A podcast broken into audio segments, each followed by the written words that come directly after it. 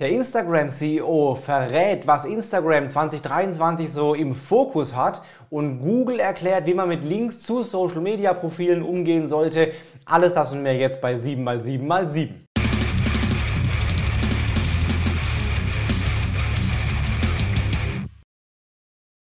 Hi, mein Name ist Felix Beilharz. Willkommen zu 7x7x7, der ersten Ausgabe im Jahr 2023. Du bekommst jetzt wie jede Woche in circa sieben Minuten die sieben wichtigsten News aus dem Online-Marketing aus den letzten sieben Tagen.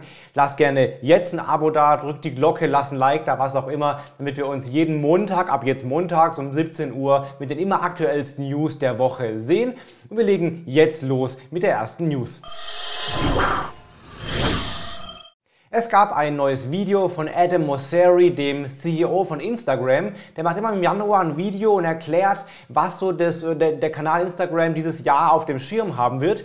Und dieses Jahr hat er gesagt, neue Milestone wurde erreicht, über 2 Milliarden Monthly Active Users, also ne, neuer Meilenstein jede Menge User und er hat drei Themen ähm, vorgestellt, die sie dieses Jahr wohl fokussieren wollen. Das ist einmal, sie haben gesagt, sie wollen inspire people to be creative. Also offenbar gibt es neue vielleicht Möglichkeiten für Content-Erstellung wahrscheinlich. Ja, solche Sachen werden wohl neu kommen im Kanal. Zweiter Punkt war, help people discover things they love. Ja, ähm, und zwar da war die Aussage nicht nur Videos, auch Fotos und auch Creator und Themen, also leichteres Auffinden von Themen und von Dingen und von Shopping-Elementen wahrscheinlich auch. Und drittens, spark connection between people. Und da hat er gesagt, ähm, Instagram soll eben nicht nur ein Lean-Back-Medium sein, wo du nur konsumierst, wie er es bei TikTok eben wahrscheinlich so sieht, sondern mehr aktiv sein, mehr Konversation, mehr Engagement. Das sind offenbar die drei Fokusthemen, die Instagram dieses Jahr so hat. Auch YouTube hat neue Funktionen auf dem Schirm und zwar vor allen Dingen für Shorts und für Live, was ja zwei wichtige Formate bei YouTube sind. Für Shorts gibt es jetzt neue Insights und zwar kannst du jetzt in deiner Key Metrics Ansicht der Shorts Insights auch die Gefällt mir Angaben sehen und auch neue und verlorene Abonnenten, äh, die du durch die Reels oder die die Shorts besser gesagt ähm, bekommen hast und der Shorts Remix Report, der dir anzeigt, wie deine Shorts geremixed wurden, ist jetzt auch am Desktop verfügbar. Sie testen gerade auch Emoji-Reactions für Livestream, um auch da wieder mehr Engagement reinzukriegen und Leute eher am Mitmachen zu halten. Auch die Quiz-Funktion für Live wird ausgeweitet und für iOS soll es jetzt auch mehr Sticker geben für Livestream oder für Shorts und äh, auch Grafiken für Community-Posts. Also da soll einiges kommen, damit du mit deinen Fans und Followern besser interagieren kannst. Dann gibt es eine News für Stories auf Facebook. Ja, die werden ja oft ein bisschen so unter dem Radar, äh, rutschen die oft durch, obwohl die recht gut funktionieren. Da gibt es jetzt in der Meta Business Suite eine neue Funktion für. Du kannst ja da ja Stories auch erstellen und einplanen, zumindest für Facebook.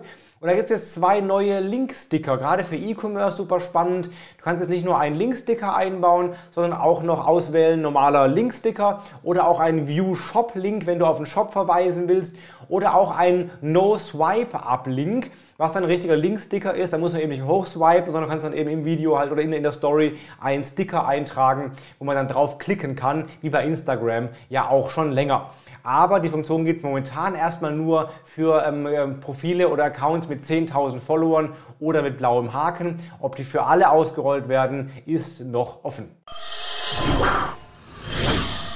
Google empfiehlt was, was SEOs schon lange wissen, aber jetzt mal offiziell von Google bestätigt. Es gab eine Frage an Lizzie Sassman von Google und die hat erklärt, dass hier, das Wörtchen hier, ein schlechter Linktext sei, sowohl intern wie auch extern. sie hat gesagt, das sagt ja nichts über die Seite aus, die da verlinkt ist, also sollte man hier oder hier oder hier klicken oder sowas, sollte man vermeiden, sondern lieber Keywords der Zielseite nehmen. Also eigentlich eine der Grundlagen von On-Page SEO oder generell von SEO, ja, dass man äh, interne Verlinkung optimiert mit den passenden Linktexten. Jetzt auch von Google offiziell bestätigt. Also wenn du von Seite A auf Seite B verlinkst, verwende ein Keyword der Zielseite. Mehr über Keyword ist besser als mehr oder als hier. Sie hat auch das empfohlen für externe Links, also Links von anderen Webseiten, die zu dir zeigen. Da ist ein bisschen Vorsicht geboten. Das Pinguin-Update kann sowas abstrafen, wenn das spammy ist. Aber auch da darauf achten, dass ein paar Links zu dir kommen, die eben nicht nur hier klicken enthalten, sondern auch gerne mal ein Keyword enthalten. Wenn das nicht zu viele sind und wenn das nicht spammy wird, wird es dein Ranking deiner Seite auf jeden Fall nicht schaden. Google gibt noch mehr Tipps und zwar dieses Mal sehr spannend aus der Mischung zwischen oder dem Schnittpunkt zwischen Social Media und SEO.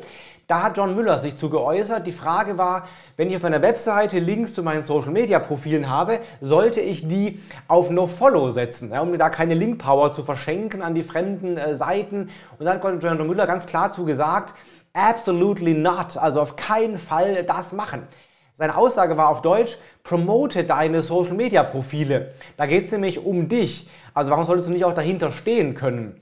Oder ist dein Profil in Social Media so schlecht, dass du dich dafür schämen würdest? Ja, wenn ja, dann mach's besser, hat er gesagt. Also die Empfehlung ist, Links zu Social Media Profilen helfen Google zu verstehen, wer du bist, wer der Autor ist, was ihr macht und was da für Beziehungen bestehen. Am besten diese Links nicht mit NoFollow entwerten, sondern ganz normal lassen. Das schadet der Seite nicht und kann Google eben helfen zu verstehen, wer der Autor der Seite eigentlich ist. Eine kleine Empfehlung, ich habe äh, letztes Jahr, Ende des Jahres, noch ein Video hochgeladen bei YouTube mit allen Instagram-Neuerungen, die es 2022 so gab. Das sind über 26 neue Funktionen, die wichtig waren, die wirklich gekommen sind und auch einige Tests, die Instagram aktuell immer noch durchführt. Guck dir das Video mal an, circa eine halbe Stunde, dann hast du wirklich alles, was letztes Jahr auf, äh, neu war, auf dem Schirm und verpasst keine der wichtigen Funktionen. Der Link ist jetzt hier unter dem Video oder Audio oder auch einfach bei YouTube auf meinem Kanal zu finden. Instagram Instagram Update 2022.